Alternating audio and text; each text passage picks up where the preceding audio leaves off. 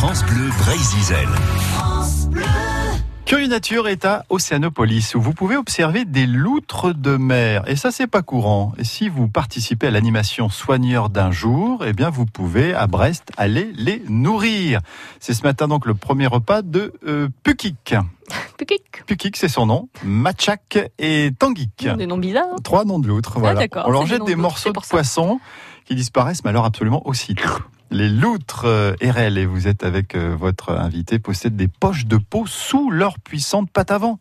Ouais, en fait, elles bloquent avec le coude. Alors là, quand on met beaucoup de choses, ça finit par déborder. De temps en temps, on leur donne des pieuvres entières, euh, même juste la tête, entre guillemets, de la pieuvre, et on voit tous les tentacules qui dépassent.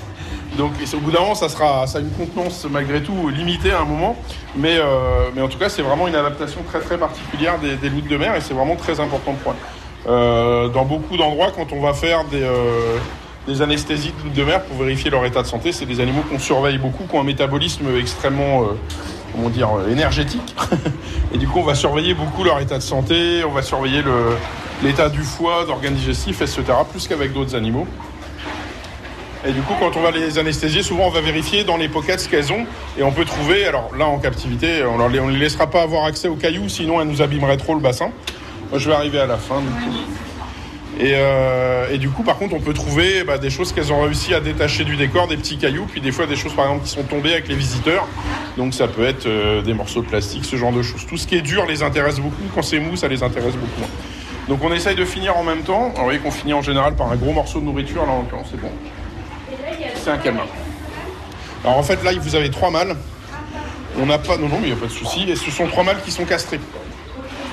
En fait les, les loutres de mer ne vivent que dans la zone Pacifique Nord. On n'a pas du tout sur les côtes en Europe, nulle part. Et là ce sont des animaux qui viennent d'un centre de soins en Alaska.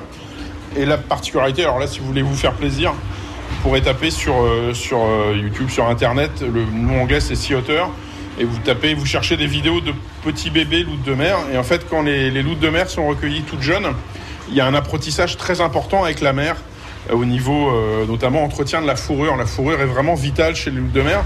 Euh, bon, je pense que vous voyez à quoi ressemble un phoque, on en verra dans pas longtemps. Ils sont plus près de moi au niveau gabarit, c'est-à-dire qu'ils ont tendance à faire des réserves de gras assez importantes. Et ce gras va vraiment leur servir de protection contre le froid, c'est vital pour eux. Et là, vous voyez que les loutres de mer, bon, euh, c'est costaud, mais on n'a pas du tout cet effet un peu bonbonne. Et ce sont des animaux qui ne vont pas faire de gras, qui vont pas faire de lard.